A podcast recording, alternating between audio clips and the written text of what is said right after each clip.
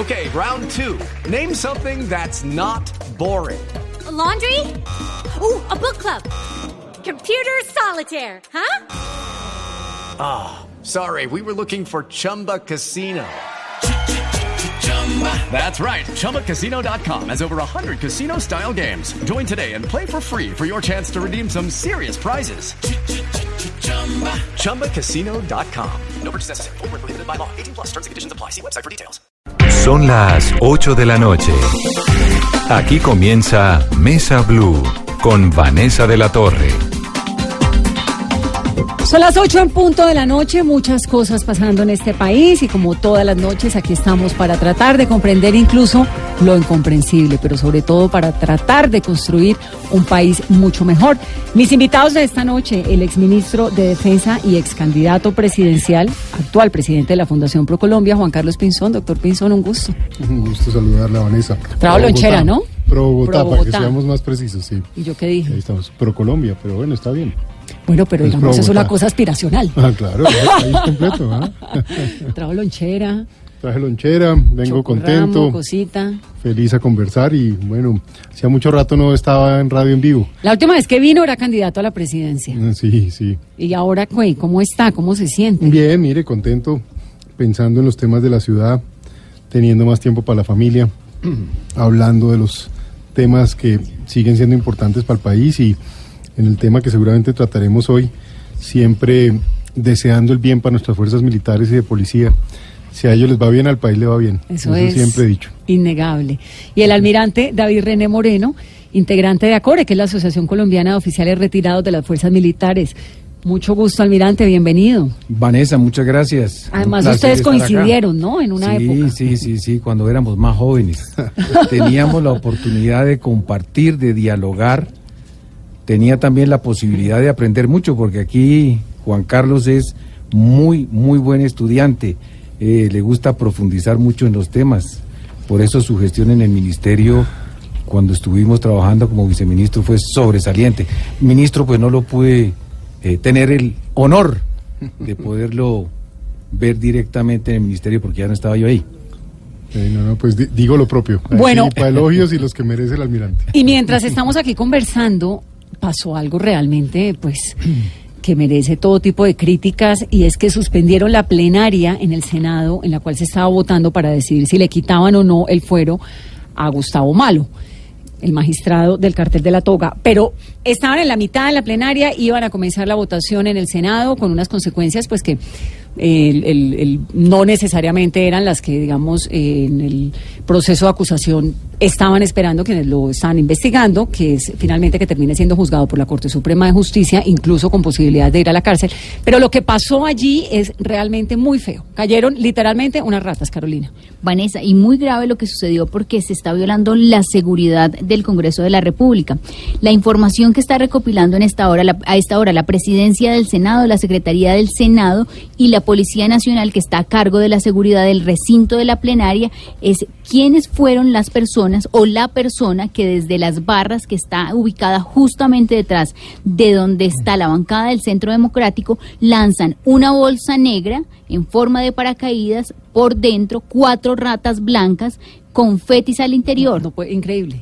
y al caer cae justamente detrás de las curules de los senadores Honorio Enríquez y Carlos Felipe Mejía, es el senador Santiago Valencia quien recoge la bolsa, se ¿La alcanza, abre? la abre y se alcanza a salir una de las ratas que aún no han podido sacar del, recinto de la plenaria, tuvieron que levantar y citar para mañana a las 3 de la tarde. Esto en el, el- el proceso, como les digo, de la votación del Senado en contra del magistrado Gustavo Malo, pero además acababa de ocurrir algo que habla bien del Congreso de la República y es que hubo un acto de reconciliación en el cual la exesposa de Tiro Fijo le entrega una planta al expresidente Álvaro Uribe. Y esto se da en el marco, Vanessa, de la conmemoración del Día de los Derechos Humanos, con esta entrega simbólica en el marco de la construcción de una nueva patria, así lo expresó Sandra Ramírez. Y la planta que le entregó no solamente al expresidente Álvaro Uribe, es una planta muy pequeña en una matera y nos dicen, nos cuentan y nos acaban de confirmar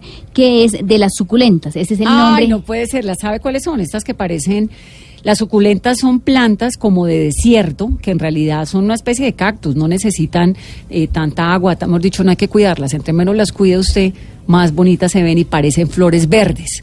Entonces ella, que hoy en día pues se llama Griselda eh, Lobo después de que recuperó su nombre, lejos ya de la guerrilla, antes era Sandra Ramírez, le entrega la suculenta al expresidente Álvaro Uribe en un proceso de reconciliación bonito y de inmediato empiezan a caer las ratas. Sí, y en ese momento estaba presidiendo la vicepresidenta del Congreso, Angélica Lozano, porque justamente estaba reunido el presidente del Congreso, Ernesto Macías, el presidente de la Cámara y la ministra del Interior, definiendo la fecha oficial para las sesiones extras que inicialmente serían el próximo lunes, martes y miércoles de la próxima semana. Pero Vanessa, quiero contarle qué respondió el expresidente Uribe luego de recibir esta planta. Dice, yo no albergo odios, quien alberga odios pierde de lo mejor de la vida. Aquí no hay odios, hay diferencias. Bueno, esos son los contrastes del legislativo colombiano. Angélica Lozano puso en la cuenta de Twitter, empezábamos el punto del orden del día sobre el caso del magistrado malo y cayó de ese sector de las barras confeti dos ratones vivos. Suspendida la plenaria del Senado. Eva Rodríguez es el senador citante en esa plenaria. Doctor Rodríguez, buenas tardes. Vanessa, pues todavía no soy senador, pero soy representante. Representante, perdón, pues eso es comisión de acusación.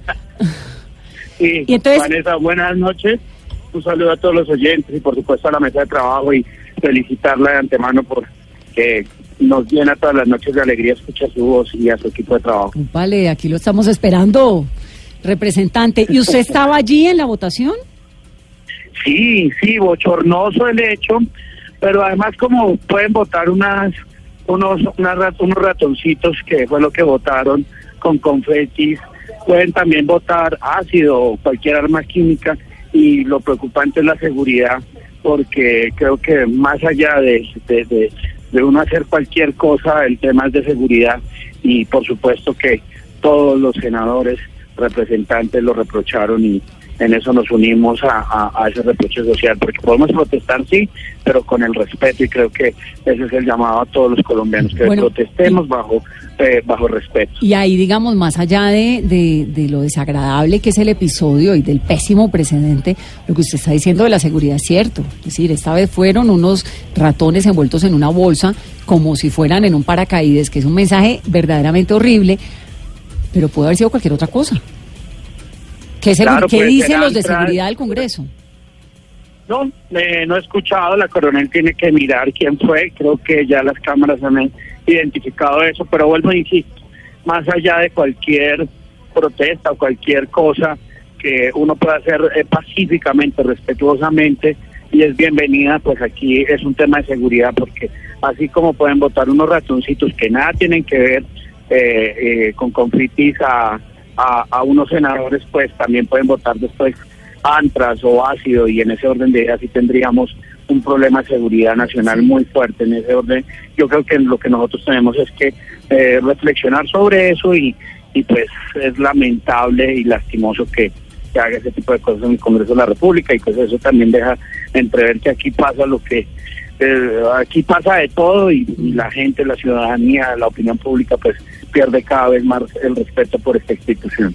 Bueno, vamos nuevamente a hablar del tema de la plenaria, que era la votación en medio del juicio político al magistrado Gustavo Malo. El escrito de acusación suyo y de Fabio Arroyave dice, entre otras, lo siguiente, que los hechos objeto de investigación indican que un grupo de magistrados y exmagistrados de la Corte Suprema de Justicia, entre ellos el doctor Gustavo Enrique Malo Fernández, en concierto con particulares, abordaban aforados que tuvieran procesos de única instancia activos en esa entidad y a cambio de altas sumas de dinero ofrecían intervenir ilegalmente para obtener diferentes beneficios procesales, los cuales podían ir desde archivos, preclusiones, impedir órdenes de captura o dilatar los procesos de búsqueda de esas prescripciones. Ese es uno de los párrafos del auto de acusación que ustedes como representantes investigadores, después de un año pues de todo este proceso, eh, presentaron. Lo que le podría ocurrir Gustavo Malo es que sea despojado de su fuero y si esto ocurre, pues podría tener unas consecuencias como la cárcel por cuenta de un juicio en la Corte Suprema de Justicia. A esta hora, representante Rodríguez, cuando son las 8 o 9 minutos de la noche, ¿en qué va esa votación en el Senado? Bueno, pues eh, ya será el día de mañana cuando presentemos formalmente la acusación que fue revisada por la comisión y aprobada comisión de acusación, que posteriormente fue revisada por 168 parlamentarios en la Cámara de Representantes y aprobada eh, con todas las garantías legales y constitucionales, que pasó a la comisión de instrucción y que estaba en mora para que ahora la plenaria del Senado sea la que se pronuncie y en ese orden de ideas agotar el juicio político, esa garantía que nosotros hemos siempre dicho que tiene que ser ágil, eficaz y de esta manera inicie el juicio penal que se hará en la Corte Suprema de Justicia con las consecuencias lógicamente penales y con el acervo probatorio que usted mencionaba. Nosotros encontramos que al interior de la Corte Suprema de Justicia, en la sala de casación penal, existía una empresa criminal donde se asociaron eh, algunos particulares con algunos funcionarios públicos y en el caso concreto con Gustavo Malo para torpedear la justicia, para torcer la justicia, para no permitir que funcionara a cambio de 2.600 millones de pesos.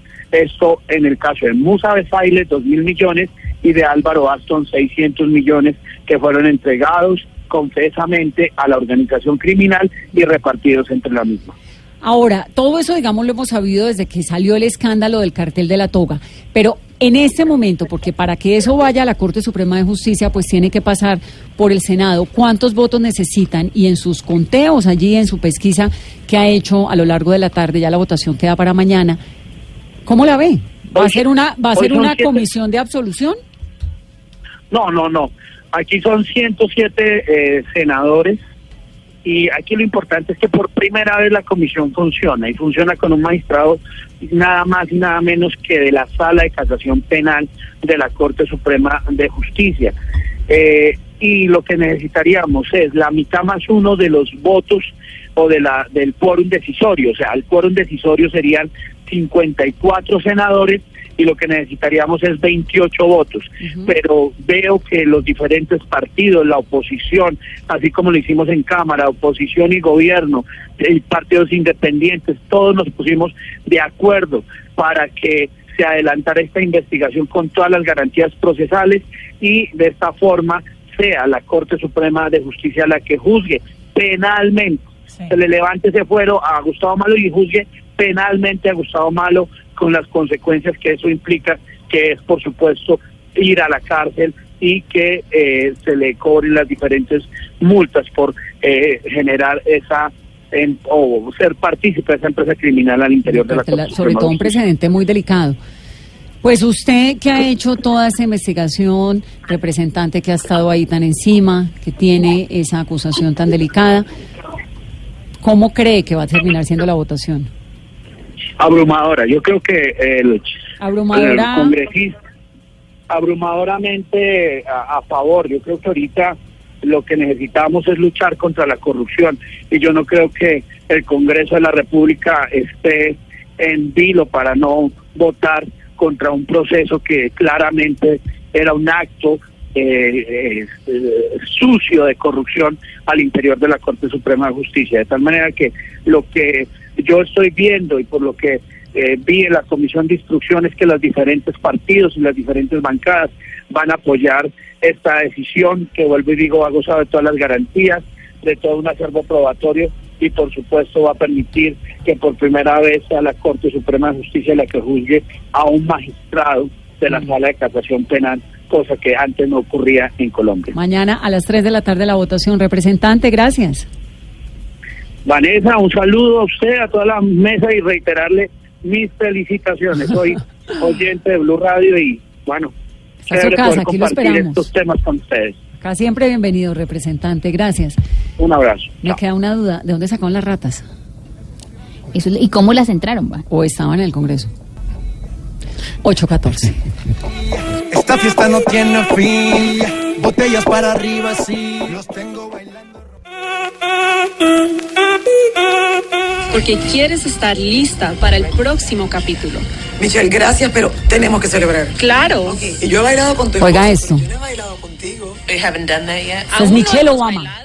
Tenemos que tener música. No podemos bailar sin música. We have a dance floor. We have. This is our dance floor. And we have J Balvin. Yeah, oh yeah. Entonces, Michelle Obama bailando a J Balvin. Yeah. She's here.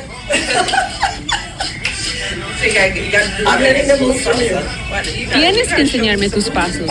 Está conversando con la colega de Univisión del programa El Gordo y la Flaca que se llama Lili Estefan en el marco del lanzamiento de su libro que es Becoming, convirtiéndose. Y Michelle Obama, usted, doctor Pinzón, que tuvo pues, el gusto de estar en Washington durante tanto tiempo, con esta espontaneidad que se manda y esta mujer tan encantadora y tan fascinante, se paró a bailar a J Balvin. Pues primero ella es extraordinaria. Extraordinaria, es como Es la una- carta que tienen los demócratas para ver si logran hacer algo, cosa que no van a poder porque ya no querido. No quiere, no quiere mucho, eh, pero sí le digo, me emociona siempre que veo el reconocimiento a los artistas colombianos. Eh, usted, Vanessa, que también tuvo la oportunidad de estar afuera bastante, uno se ha dado cuenta como de esa evolución y cómo eso crea un prestigio para el país. Y bueno, esta, esta historia de J Balvin eh, varias veces se sorprende uno del posicionamiento global que tiene.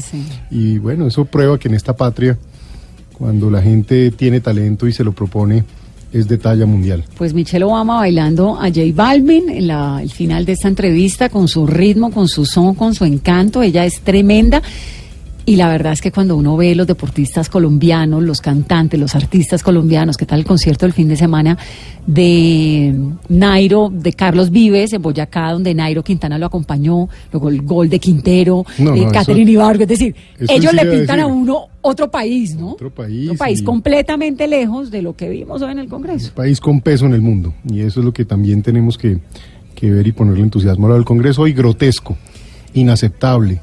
Eh, las formas importan. Increíble. Las formas importan. Uno tiene que ser respetuoso eh, para que lo respeten. Uno tiene que tener la actitud de eh, consideración por los demás, incluso en la diferencia y en la distancia. No, pues es que sobre Pero todo después de la imagen, es decir, nos habíamos quedado con esta imagen de Uribe recibiendo de, de, de Griselda Lobo la, la, la planta, Entonces tienen unos contrastes que uno de verdad dice, bueno, pero qué tipo de legisladores, qué tipo de gente es la que entra al Congreso de Colombia, almirante. A ver, yo creo que sería importante añadir otro concepto fuera de lo irracional del suceso. Es una demostración de la polarización que ha tenido el país, que tiene el país y que tendrá por mucho tiempo. Hablábamos al comienzo del futuro de la paz. Se ha hablado del posconflicto. Pero ¿será que efectivamente los grupos radicales quieren efectivamente mantener una paz en Colombia? ¿O lo que quieren es seguir con su objetivo final de lograr el poder en Colombia? Porque es que eso es lo que busca la radicalización.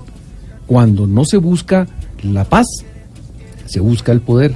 Y eso es lo que estamos viendo en los grupos extremistas, lamentablemente. Cuando se habla de grupos extremistas, ¿a cuáles se refiere, almirante? a ver, a los que están siendo manipulados por los que desean entorpecer la acción del gobierno actual particularmente y que desean bombardear lo que pudo hacer el gobierno del presidente Uribe durante ocho años. Son aquellos que desean posiblemente ganar en las próximas elecciones del año 2019 y que esperan llegar al poder en el año 2022. Esos son los extremistas que le están haciendo daño al país. ¿Le ponemos nombre? Eh, no me gustaría hablar de algunos eh, antiguos eh, subversivos y terroristas. que- Porque es que acuérdese que las FARC durante muchos años, durante su más de medio siglo de lucha, trataron supuestamente pues de llegar, el objetivo era tratar de llegar al poder con las armas. En un momento se dan cuenta de que ese objetivo no lo van a lograr y por eso hacen el proceso de paz. Y al país entero nos alarmaron profundamente diciéndonos que era que le habían entregado eh, Santos el poder al castrochavismo y que el próximo presidente de Colombia iba a ser Timochenko y no sé qué. Pasó eso, pasó todo lo contrario. Estamos viendo acá una señora exguerrillera entregándole una flor al expresidente Álvaro Uribe. Pero ¿por qué no leemos las conclusiones de los foros de Sao Paulo? Donde esa es una de las premisas. Ellos sabían que no podían llegar al poder con el uso de las armas y decidieron entonces eh, involucrarse en la parte política, que es lo que tenemos en este momento. Pero usted les ve fortaleza política. A ver, veo que hay un grupo de personas que están siendo manipulados. Le pongo el caso, por ejemplo, de los estudiantes. Aquí estamos viendo algo que es mucho más complejo, más viejo. ¿Por qué los políticos, en su afán por lograr votos hace muchos años, cambiaron la mayoría de edad de los 21 a los 18 años? Porque son muchachos que se pueden manipular muy fácilmente. Fíjense cómo los están manipulando en este momento, haciendo una serie de marchas donde están produciendo muchos daños. ¿Usted cree que los estudiantes, esta niña Pedraza, que estuvieron en esta cabina contándonos sus ideales, etcétera, están eh, relacionados con extremismo de izquierda en Colombia? No digo específicamente ellos, sino los que están involucrados en las marchas. Pero Esas esos son los marchas- dirigentes. Eh, puede que los dirigentes no estén involucrados directamente, sino tengan unos ideales perfectamente eh, definidos. Pero lo que sí estoy viendo es cómo se manipula a la juventud. Esta juventud, por ejemplo, que están manipulando en este momento, no vivió la situación del país a finales del siglo XX y comienzos del siglo XXI, porque eran muy pequeños. Esa es en Nunca- 98, 99, cuando tuvimos Correcto. esos Cuando, episodios de cuando Colombia ya se estaba convirtiendo en un país inviable. un estado fallido, decían Estados Unidos, ¿no, Correcto. doctor Pinzón? Lo importante es que la gente pueda expresarse, que la gente se pueda manifestar. Esa libertad no se puede perder, pero lo que no podemos permitir es que haya delincuencia escondida dentro de estas manifestaciones. ¿Y por qué nadie dice que los presupuestos, por ejemplo, del Estado vienen es recortados del gobierno anterior? Desde el Es que no 96. es culpa del presidente Duque y del equipo que él tiene en este momento en funcionamiento. Es que vienen desde atrás. Entonces le están exigiendo a Duque, o qué es lo que están haciendo, midiendo a Duque para poder utilizar un peldaño y llegar al poder más fácilmente. Si vemos, hay un estudio que acabo de mirar muy rápidamente, porque es su conclusión, donde el señor Petro está haciendo exactamente lo mismo que hizo Chávez para poderse ganar a la población ¿Qué es qué? es manifestarse en contra de lo que es la sociedad, manifestarse en contra de los que él se supone que está combatiendo para poder ganar una gran cantidad de personas que lo puedan seguir, que vayan a votar por él en el año 2022. Ahora, es que eso es el, lo más peligroso. el triunfo de Hugo Chávez en diciembre de 1999 estaba marcado y pavimentado sobre una situación muy delicada en Venezuela que fue un desequilibrio social, unos escándalos de corrupción tremendos y un montón de gente insatisfecha, necesitada de un Estado sólido y un Estado fuerte que no estaba porque obviamente había una desinstitucionalización del Estado por cuenta de la corrupción, por cuenta que los políticos habían robado el país durante muchos años. Eso fue un caldo de cultivo para que Hugo Chávez entrara en diciembre del 99, ganara las elecciones y se posesionara en enero. Y bueno, la historia ya la conocemos, con una cantidad de promesas que, pues, que evidentemente no, no cumplió, es decir, era eh, impo- imposible. Los años primeros del chavismo, y usted lo conoce muy bien, doctor Pinzón,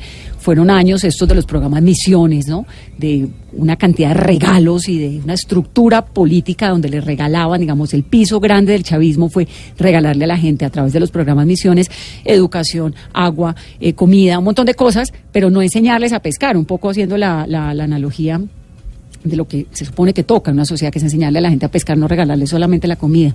Si uno hace una comparación a propósito de lo que el almirante está diciendo, no se parece esta Colombia con esta desinstitucionalización tan tremenda, con lo que está pasando con Odebrecht, con estos políticos, lo que estamos viendo Gustavo Malo, el cartel de la toga, es decir, todos los días uno de verdad dice, caramba, este país no está abriéndole, un- no está haciendo un caldo de cultivo para que entre, no sé si Gustavo Petro sea el nombre o quien sea, pero sí lo que se llama un outs- outsider populista.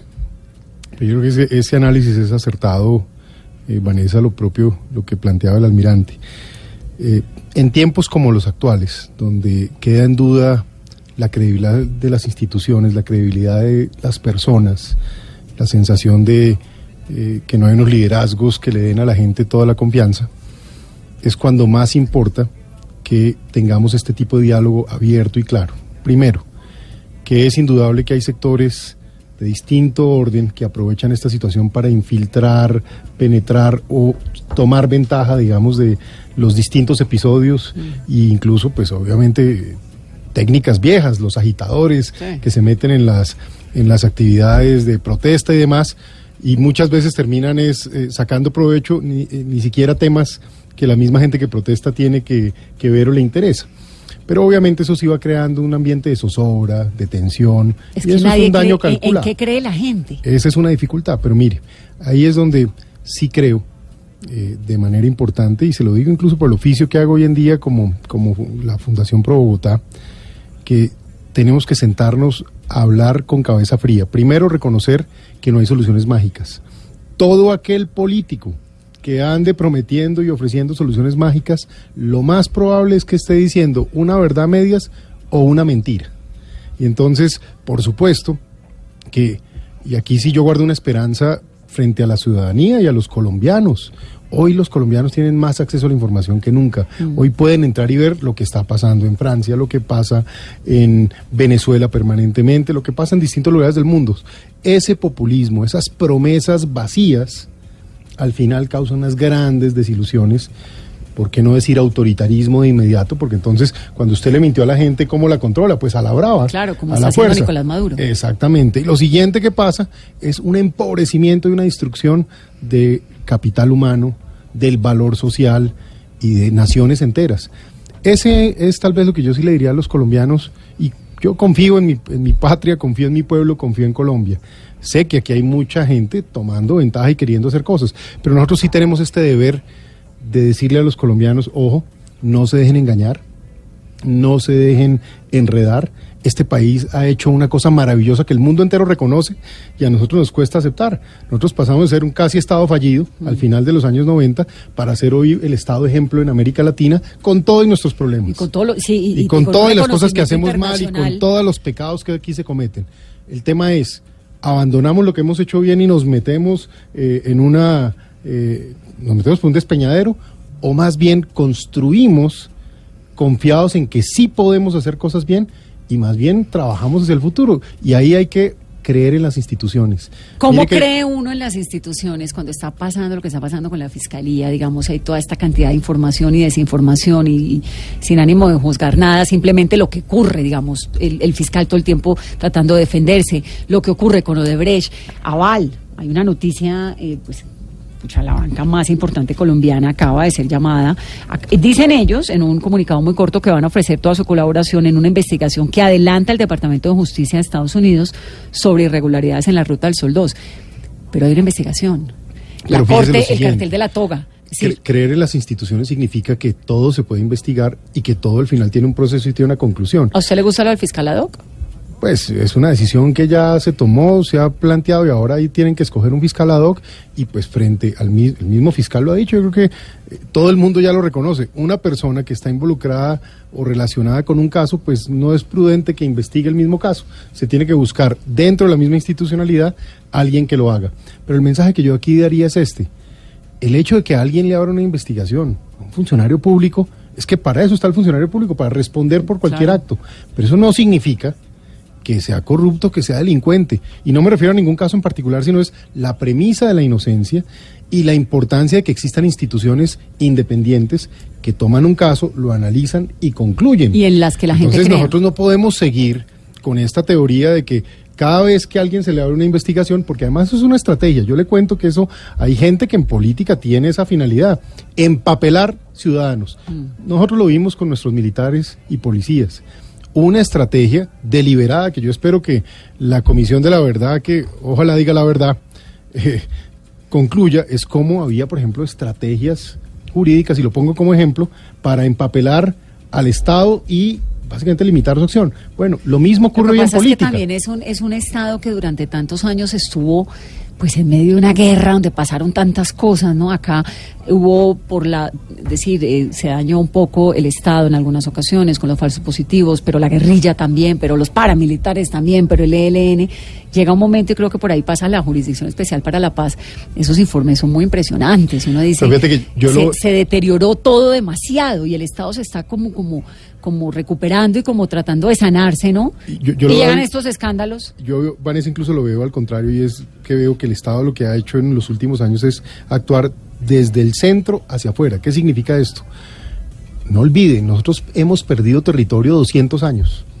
Porque no lo controlamos nunca. Nosotros perdimos eh, todo el, bueno, Ecuador, el sur del Perú, perdimos nuestro territorio en Venezuela, para ponerlo en perspectiva. Si lo ponemos en siglo XX, entregamos los monjes, perdimos Panamá, perdimos la costa Ni me Mosquitia. vaya a nombrar a San Andrés y Providencia. Bueno, y lo de San Andrés y Providencia, que para mí sigue siendo un tema que, que yo no acepto que vayamos a perder y que eso me demandó, usted lo sabe, Vanessa, una que otra diferencia que por ahí todavía me cobran, pero claro que yo no podía compartir ciertas situaciones. Pero el mensaje al que voy es, ¿qué pasó en Colombia? Había espacios no gobernados, así lo llaman en la literatura. Donde hay espacios no gobernados, delincuentes u otros agentes toman control. No había estado. No había estado. Entonces, ¿qué ha pasado en los últimos 20 años en particular? 30, 20 en general. Fuimos recuperando y haciendo presencia. Pero el hecho de hacer presencia no significa que ya el Estado opere. Entonces, ahí es donde toca ponerle fe al tema y trabajar una generación completa en llevar a esas áreas una presencia institucional que va a ir madurando y va a ir creciendo para que realmente nos volvamos un Estado funcional. Pero lo que yo sí creo que es un error, y esto sobre todo los jóvenes se los digo como, como un padre familia, eh, uno cuando tiene algo que funciona mal, que no lo bota a la caneca, Sí. lo arregla, lo mejora y se asegura que las cosas funcionen. Eso es lo que le pasa a nuestro Estado. Tiene disfuncionalidades, tiene errores. Con certeza les digo que hoy estamos mejor que hace 30, 40 o 50 años. Y dentro de 20 años lo que tenemos es que estar mejor que hoy, no como Venezuela. Sí, como Venezuela nada. Ya vamos a hablar de los aviones rusos en Venezuela, de la situación, de la nueva posición de Nicolás Maduro el 10 de enero, de la posición que ha tomado el gobierno colombiano, pues apoyándose en el Grupo de Lima. Pero antes de eso y antes de la pausa, ya vamos a hablar, almirante. El expresidente Santos, que había dicho que no iba a hablar, pues no ha hablado mucho, pero lanzó ayer su nueva fundación, Compás. Compás, sí, Vanessa. ¿A Anoche, invitaron? A mí no me invitan a eso. a mí me Doctor. Pinzón. No, al almirante No ni le pregunto, ¿no? No, tampoco. No, olvidemos. Más probable que lo inviten a él que a mí. ¿Se salió peleando ahí? No, yo no salí peleando. Fui, lo que mantuve fue posiciones que dije dentro del gobierno, luego las manifesté. Pero ¿sabe qué me da hoy? Miro para atrás, paz interior. Lo que Bueno, era expresé- embajador de Washington, había podido bajarse del bus en la mitad del camino y no se bajó. Venga, le digo, yo me bajé apenas, Al final, a- apenas ya finalcito. pero con petición de que me quedara, ¿no? Sí, eso es No verdad, pero, pero se, no se pero se bajó al final, tampoco al comienzo del proceso. No, y se lo pongo de esta manera. ¿Y qué tal que no hubiera estado allá? Las FARC ya estarían fuera de la lista de terroristas y don Simón Trinidad estaría aquí. Es que no se olvide que uno también vaya a Taja, ¿no? Simón Trinidad venía para acá. Bueno, ahí le cuento. Eso yo lo he contado antes, pero imagínese las dificultades que. Yo sé que había esa mí. petición y obviamente pues lo de Simón Trinidad es muy importante porque fue el guerrillero de más alto rango, extraditado a Estados Unidos, condenado a 60 años, Oiga, pero describamos el- juzgado tres veces. Eso, pero ¿Se acuerda los juicios? Describamos el guerrillero. El guerrillero era un banquero de Valledupar Claro, que cogió Y secuestró a todos sus amigos, coma- compañeros, parientes, y fuera de eso fue capaz de ordenar, darle un tiro de gracia a una persona No, no. que era de su familia. Es El que libro es impresionante. Hoy en día, yo le digo de verdad, Vanessa, y ojo, que el país avance es importante, que el país se reconcilie es muy importante, pero que el país no olvide qué fue lo que pasó y cómo Pero fue mire, que nos tocó. hablando ahorita de nuevo sobre el deterioro al cual llegó Colombia, el libro se llama Líbranos del Bien, de Alonso Sánchez Baute, Ah. que estaba en Valledupar y sus vecinos eran Rodrigo Tobar Pupo, Jorge 40, y al lado estaba Simón Trinidad en la casa del lado. Esto era en el mismo barrio, en la misma plaza donde hacen el Festival Vallenato cada año. Y el uno se volvió un dirigente paramilitar espantoso, Rodrigo eh, Tobar, pues. Jorge 40, condenado a 16 años, Bandidos. extraditado en el 2008 a Estados Unidos, y Simón Trinidad se volvió el guerrillero de más alto rango. Hoy en día comparten prisión en Arizona, en, Colorado. Comparten la misma cárcel, están divididos por un muro de 20 centímetros y cuentan que a medianoche hablan de celda a celda. Digamos, esa imagen de el uno paramilitar, el otro exguerrillero hablando condenados, el uno a 60 años, el otro a 16, en una cárcel en Estados Unidos, ¿no es la fotografía más evidente del deterioro al cual llegó el Estado colombiano? O también de la capacidad del Estado colombiano de haber llevado a gente que se sentía intocable y que la gente en algún momento, si usted se vuelve hace 20 años, eran los dioses. Mm, en y la resulta zona. que allá terminaron. Pero entonces, y ese es ¿Trinidad el a mensaje para la sociedad. Sí, sí, en algún momento lo iban a traer. Eh, y hay unos que por supuesto que no estamos de acuerdo y eso yo lo he dicho muchas veces. Lo iban a traer en medio del proceso de paz por petición de las FARC, ¿no? Sí. ¿Es en ese contexto? En ese Pero se alcanzó a, realmente a considerar la posibilidad. Sí, eso estuvo muy avanzado. Así me, me atrevo a, a afirmarlo. ¿Y qué lo frenó? Eh, lo frenaron. Usted en Washington. Pues yo solo no, yo no tengo semejante poder. No, pero lo que sí le puedo decir es que, que sí manifesté mis opiniones, porque, eh, ojo, eh, Vanessa, la sociedad necesita eh, tener la certeza, como le pasa a uno con los niños, cuando uno está educando a los niños. Hombre, si usted hace el bien hace lo correcto, es decente, el sistema lo tiene que premiar, o por lo menos le tiene que dar la garantía de que está bien. Pero si usted comete todo tipo de aberraciones contra los demás seres humanos, por lo menos es importante que se sepa que eso tiene consecuencias. Y yo creo que esos ejemplos le sirven a sus niños, a los míos, a los niños de todos los colombianos. Sí. Porque así es que tenemos que evolucionar. El mensaje al final es, hombre, si nos respetamos, podemos pensar diferentísimo, porque eso sí somos humanos. Cada quien piensa lo que le parece, las ideologías, la visión política, las opiniones económicas, pero lo que uno no puede es premiar los actos aberrantes contra el resto de la sociedad. Ese es mi punto. 839.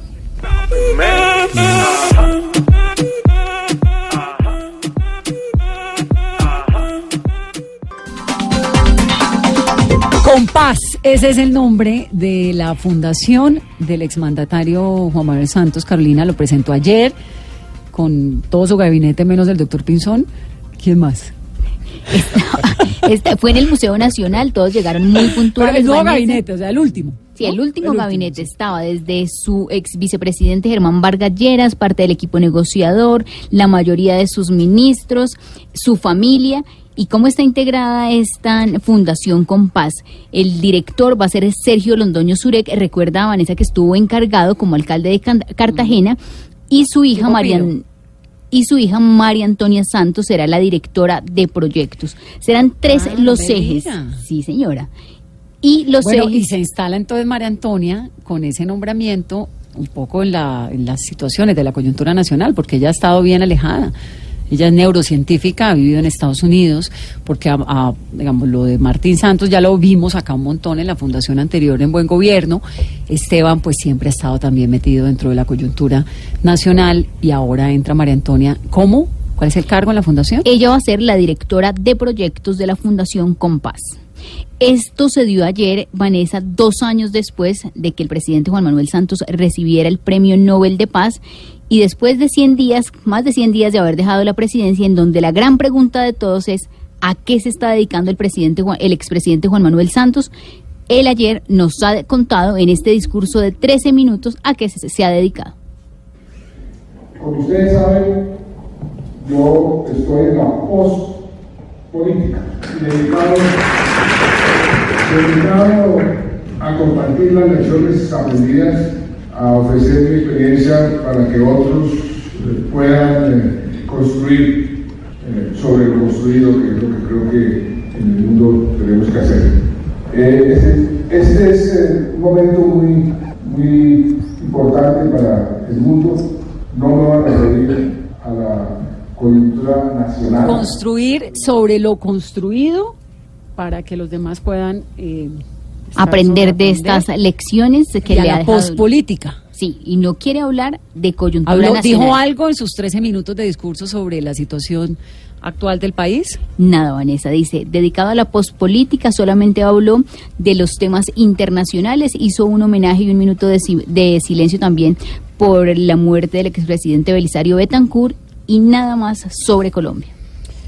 Bueno, construir sobre lo construido. En eso está, creería uno, la nueva cúpula, almirante. ¿Cómo ve la nueva cúpula? Que tiene unos retos grandísimos, ¿no? En materia de orden público. Bueno, la verdad es que la- la- la- las- los retos de las cúpulas militares en Colombia siempre son muy duros. Definitivamente el trabajo que tienen eh, frente a ellos es muy, muy álgido. Vemos que el país eh, llegó a una situación más o menos similar a la que se vivía en el año 2002, cuando comenzó a recuperarse Colombia. En este momento, eh, los delincuentes en gran parte del país están haciendo exactamente lo mismo que hacían en el 2002. Y para poder eh, ir un poco más atrás de lo que estábamos hablando inicialmente, vemos que al ver el foro de Sao Paulo y lo que se logró por parte de la negociación que hizo el gobierno Santos con los cabecillas de las FARC, lo más importante para ellos fue lograr una posición política. Estamos los colombianos pagándole los 28 millones de pesos y fuera de eso colocándole todos los escoltas a unas personas que han cometido crímenes de lesa humanidad. Y eso me lleva a una mala enseñanza que se le dio a Colombia y al mundo. ¿Qué es cuál? Y es que el delito sí paga en Colombia, porque personas que han cometido tantos crímenes que han cometido tantas aberraciones contra los colombianos, que inclusive, si vamos a lo que es eh, los pronunciamientos legales, tienen esas personas centenares de años de cárcel porque han sido juzgados por sus crímenes. Entonces en Colombia lo que se está diciendo es, hombre, yo cometo crímenes y me ponen en el Congreso, qué rico. Pero de eso no se trata el proceso de paz, almirante. No, el proceso de paz quiere decir que no puede haber impunidad.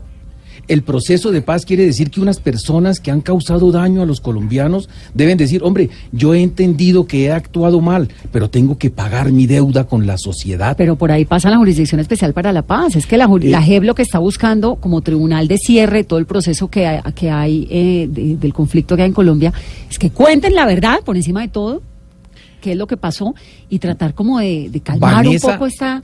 ¿tú crees Vamos a seguir cuántos años más en, en- en guerra. ¿Tú crees realmente que los que están sentados en este momento en el Congreso, en el honorable Congreso donde se supone que se hacen las leyes de Colombia, donde no debe haber ratas como las cuatro que echaron en el día de hoy y otras que también debe haber por ahí, ellos van a querer realmente la paz o están aprovechando lo que el gobierno anterior les ofreció para poder facilitarles su posición en el gobierno? Entonces, Pero usted, ¿usted qué prefiere, almirante? Ver a una señora como Griselda Lobo, la senadora hoy en día, que era Sandra Ramírez, entregándole una suculenta, que es una mata, una planta que crece en el desierto, que no necesita agua, que lo que necesita es que ni la cuiden para que florezca, eh, al expresidente Álvaro Uribe, o que esté en la guerra como estaba hasta hace cinco años. ¿A ¿Usted no le da un poquito de alivio esa imagen? A ver, ¿esa señora tiene crímenes de lesa humanidad? Pues si es así, si ella ha asesinado personas, debe estar pagando su deuda con la sociedad. No quiere decir que no haya unas leyes particulares para que estas personas que se están reincorporando a la vida de Colombia eh, paguen unas eh, penas que sean más o menos proporcionales al daño que han causado. Pero es que volvemos nuevamente al tema. Muchos de los jóvenes que en este momento Es están que lo del ejemplo que dice el almirante es muy, ¿no? Sí, no, no, es que Es así. sí. es que es cierto. O sea, si yo cometo delitos y no me van a castigar, le estoy mostrando a los que están abajo, a los que vienen detrás de mí, que el delito sí paga. Pero Entonces ahora- va a ocurrir lo mismo que con los narcotraficantes, que uno ve, por ejemplo, que en San Andrés en muchas oportunidades los muchachos que no tienen la posibilidad de poder progresar se han dedicado a tripular las lanchas para llevar la droga, porque esa es su aspiración, porque dicen, si yo corono, soy rico, si yo corono voy a tener otro tipo de vida. Eso es lo que no podemos permitir y lo dije hace un rato cuando hablábamos de la ética y de la moral. Tenemos que volver a que los colombianos, todos sin excepción, tengan ética y moral. Por eso es que hay todos estos problemas de corrupción, porque no hubo, primero, una justicia que fuera una disuasión ante el delito y segundo, que cuando los llevan ante la justicia, la justicia es tan débil, tan flaca, tan coja, que no los está castigando. Pero mire, almirante, la suya fue una generación que hizo la guerra y que la supo hacer. Digamos, usted fue un hombre muy importante dentro de las fuerzas militares de Colombia, ¿no? Y fue una generación que hizo la guerra. ¿No será que esta generación que viene ahora es una generación que quiere buscar la paz a cualquier precio, así como se hizo la guerra a cualquier precio, ahora la paz al precio que sea? Digamos, uno ve estos jóvenes, yo tengo 40 años, yo no he vivido un solo día en paz en Colombia, lo vine a vivir ahorita medianamente con el proceso de paz, pero uno habla con estos jóvenes que tienen 20, 25 años y dicen, ay, ¿quién es ese? Eh, eh, aquí estuvo, Timochenko. Ya Timochenko, ya Timochenko es un viejo y, y hablan como, como si el señor nunca hubiera hecho nada en su vida y uno sabe pues la cantidad de cosas que ha hecho. Pero le da a uno la sensación, no sé si estoy equivocada, no quiero hablar por todos los jóvenes de Colombia, de que la generación que viene ahora es una generación que dice, ya los de allá ya hicieron la guerra, déjenos a nosotros vivir un país distinto a ver si nos funciona. A ver, yo creo que la generación que yo represento no hicimos la guerra. Lo que buscamos fue la paz. Claro, pero La les tocó una guerra muy dura, les No, tocó. a ver, no fue una guerra, fue una agresión que sufrió el pueblo colombiano por parte de organizaciones delictivas organizadas. Claro. Nosotros buscamos la paz y por eso estamos entregando todo lo que uno puede entregar, que es hasta su propia vida como militar. Por eso juramos la defensa del país. Nosotros no hicimos la guerra. Bueno, se defendieron, pero en esa en ese proceso de defender la institucionalidad, de defender el Estado colombiano, hubo una guerra. Es decir, la hubo tanto que hoy en día, mire la, la cifra que tengo en la mano, que eso es del Ministerio de Defensa. miembros de la fuerza pública heridos en actos de servicio, por ejemplo. En este año, de enero a octubre, que es lo más reciente que tiene el ministerio, hubo 685 miembros de la fuerza pública heridos, ¿no? Le pongo un año como el 2012, que no es ni siquiera 2002, 2003, 2004, que fueron los años más eh, pues, fuertes del conflicto colombiano, de la presencia del Estado en estas zonas. 2094. De 2094 en el 2012 pasamos a 685 este año. ¿Eso no le dice algo? Sí, me dice algo, que efectivamente los grupos delincuenciales han ido evolucionando en su forma de actuar. Quiere decir que ellos cada día están cambiando su pensamiento. El eh, ex candidato presidencial, el doctor Juan Carlos Pinzón, mencionaba hace un momento cómo las estrategias de los delincuentes querían comprometer a los militares y a los policías para poder frenar la acción del Estado ellos se dieron cuenta que por el lado político ganaban más, que por el lado del narcotráfico ganaban más. Entonces ahora ya no se enfrentan a las fuerzas militares y a la policía como lo hacían antes. Ahora están haciendo todas sus actividades delictivas, pero tratando de evitar ese contacto con la fuerza pública. Hay que entender que los bandidos cambian muy rápidamente la forma de delinquir. Claro, por eso se llaman bandidos, ¿no? Ah, bandidos. Se reinventan. Todos son unos bandidos. No se ponga bravo, almirante. No.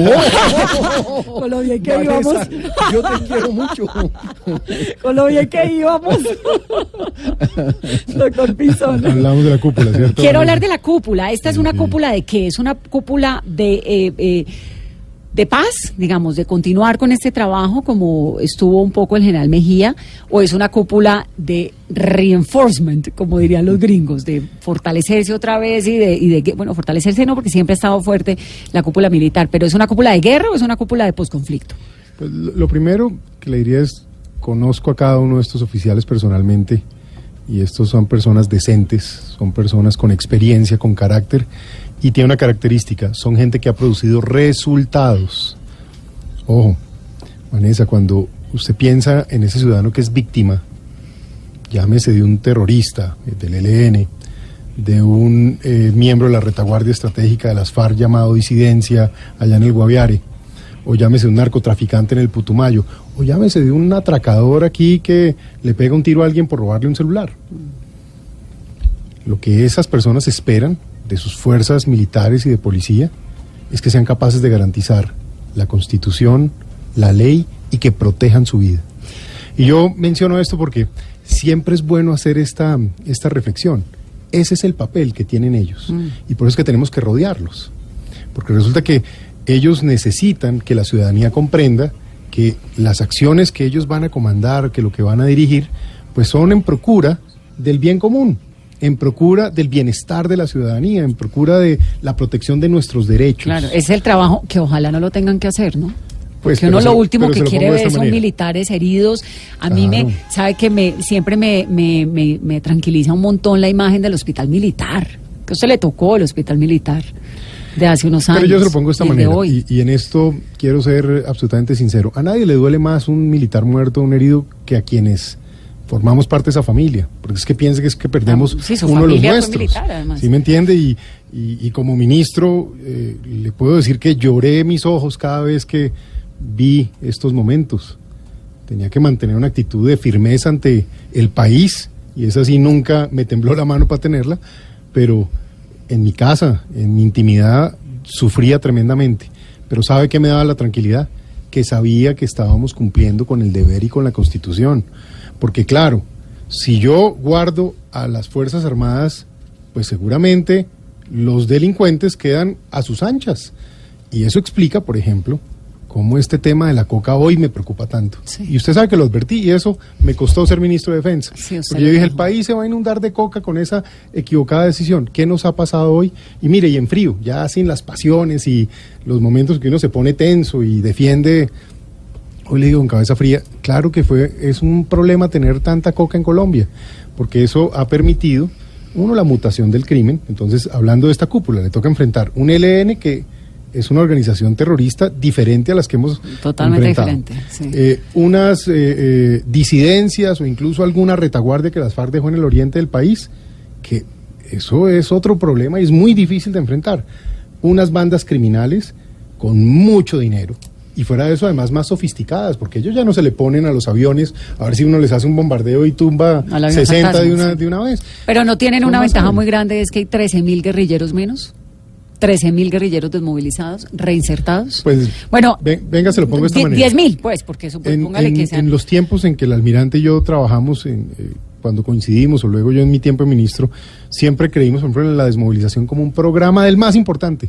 Le dábamos todo el énfasis porque era salvar vidas, incluso de miembros de grupos armados, crearles futuro, darles oportunidad. O sea, créame que esto no es un tema de un lenguaje guerrerista o que uno crea que es bueno usar la fuerza per se. No, lo que es bueno es crear el ambiente para que no prosperen los grupos criminales o las organizaciones que le van a hacer daño a la sociedad colombiana. Y ese es el principio bajo el cual hay que rodear estas instituciones, rodear al gobierno y rodear esta cúpula. Le dejo ahí un mensaje final, eh, Vanessa. Yo creo que si uno, digamos, mira en perspectiva, por ejemplo, confrontar este tema del narcotráfico desgraciadamente implica comprometer a nuestras Fuerzas Armadas en zonas de riesgo. Y como bien decía usted ahora, y quien actúa como bandido, pues no teme quitarle la vida a ese Sí. muchacho que está prestándole un servicio a la sociedad. Y es en esa óptica que hay que ponerlo. Lo último que le diría en esto es, mire, claro que a mí me alegra y quisiera no ver un solo colombiano asesinado por nadie, un solo militar o un solo policía. Pero también le digo lo siguiente, nada más honroso que ese militar, ese policía, que hace un juramento que los demás colombianos no hacemos, de estar dispuesto a entregar la vida si la suya está en peligro. Y claro, uno no quiere que eso ocurra nunca, pero mientras haya los riesgos, si, ahí sí como dicen, ¿a quién le decimos? ¿Al, chipo- al Chapulín Colorado que nos defienda? No, a las Fuerzas Armadas, que nos defiendan, que nos protejan. No sé, me, me, me quedo siempre con esa imagen de que es que en este país, en cualquier lugar del mundo, la guerra la libran los pobres. No uno desde una cabina de radio aquí sentado diciendo si es que los militares deben ir o no a la guerra. En eso tiene razón.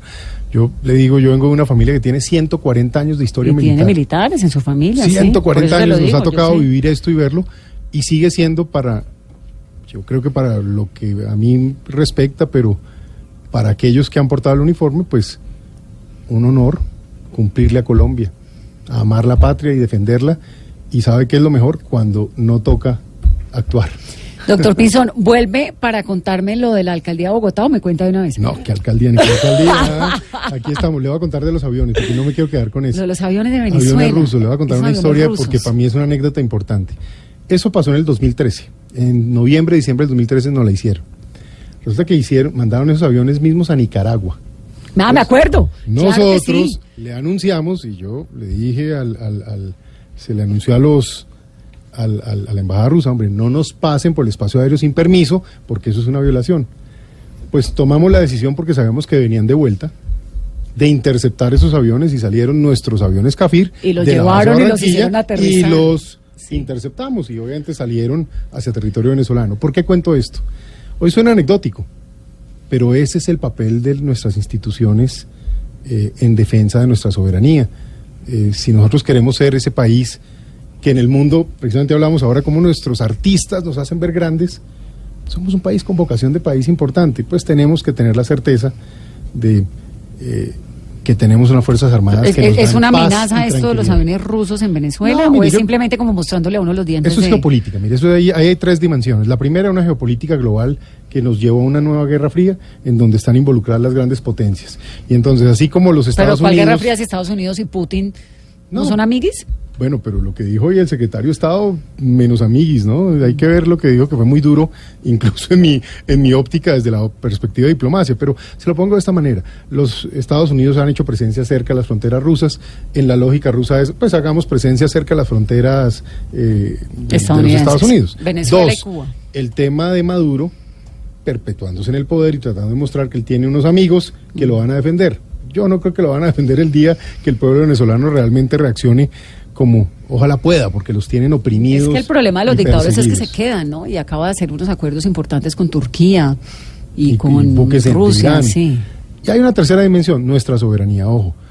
Eh, los, esto es como el seguro de vida, eh, ¿sabe? Uno nunca necesita el seguro de vida o el seguro de, de funerario hasta que se muere alguien. Y entonces ese día eh, pues cuesta un dineral. Además, no solo es el dolor de una familia de perder a alguien, sino los costos que significa incluso poder darle una, una sepultura digna. Con el tema de las Fuerzas Armadas es una manera parecida. Usted tiene que tener unas capacidades mínimas, dignas de un país, acorde con la economía, porque no se puede tener nada mejor que eso, pero que le garanticen a ese país que nunca va a tener ese día de angustia. Que nunca va a tener que necesitar. Que nunca las va a necesitar. La alcaldía, doctor Pinzón. Esperemos que salgan buenos candidatos y esperemos que, eh, ojalá, se piense en el largo plazo. Fíjese que ahí sí le hablo como pro Bogotá. Lo que uno no puede pensar es que otra vez eh, hay plata para el metro, se creó la empresa metro, etcétera. Bueno, y llega un nuevo alcalde. más alto de los últimos años. Claro, imagínense, ¿qué tal que llegue un nuevo alcalde, el que sea o la que sea, y después diga, no, esto ya no se hace porque a mí no me gusta? No, hombre, la ciudad no merece más eso. Necesitamos darle continuidad y trabajar hacia adelante. A propósito de eso, rápidamente una noticia que se- no se nos pase y es que es muy probable que eh, Colombia Humana recupere la personería jurídica por cuenta de nuevas decisiones del Consejo Nacional Electoral. Eso le permitiría a Jorge Rojas, que estuvo aquí en esta cabina la semana anterior, candidatizarse por la Colombia Humana, a Gustavo Petro hacerlo en caso tal de que se quiera lanzar y pues eso sería un nuevo partido político. Almirante, gracias. Qué dicha que haya venido. No, pues muchas gracias, Vanessa, pero yo también quisiera aportar tal vez Rápidamente, unos cuantos segundos muy rápidamente. Eh, la carrera armamentista que inició el señor Chávez en Venezuela definitivamente produjo un desequilibrio en toda la región eh, de, estamos hablando especialmente de Sudamérica. En este momento está sintiéndose tan acorralado el señor Maduro por los países que no reconocen su triunfo, entre comillas. Grupo Lima, eh, ¿no? Correcto, para la próxima elección. Es lo que está tratando es de jugar una carta que eh, está mostrando que tiene unos amigos supremamente poderosos que en un momento determinado los puede utilizar para combatir contra eh, el que lo esté amenazando. El problema es, esto es como una bomba, una bomba de esas que se ponen en las fiestas, que se le echa tanto aire que en algún momento puede explotar. El problema es que contra quien podría explotar puede ser Colombia. Lamentablemente es una situación a la que nos tenemos que estar preparando porque nos podemos enfrentar. Somos posiblemente el conejillo que él necesita Para generar su- un nacionalismo que le permita atornillarse a partir del 10 de enero en el poder en Venezuela. Almirante, gracias. Gracias, Vanessa. Doctor Pinzón, bienvenido siempre. Gracias. Vanessa, feliz de estar aquí. Aquí me inauguré en esta nueva fase de vida, así que no, no se me olvida. Como candidato a la alcaldía de una vez también. No me ponga en eso. Usted no sabe lo que es hacer. Yo nunca había sido candidato, es durísimo. No, ni me yo interesa. que Yo, uno- yo cumplo con entrevistarlo. Pero no crea, usted tiene cara de candidato un día de estos. Mire, aquí voté la primicia. Voy por la alcaldía de Ah. Cali. ya la Ah, la sacamos. de Cali. No, hombre, Ah, almirante, ¿cómo se le ocurre? No, 9 y maravilloso. 4. ah, salió la verdad flote, como Que dicen. tengan una muy feliz noche. Y viene el padre Linero. Bueno, lo que no me dijo a mí ayer, lo va a decir ahorita con Flavia y las chicas de Agenda en Tacones. Feliz noche.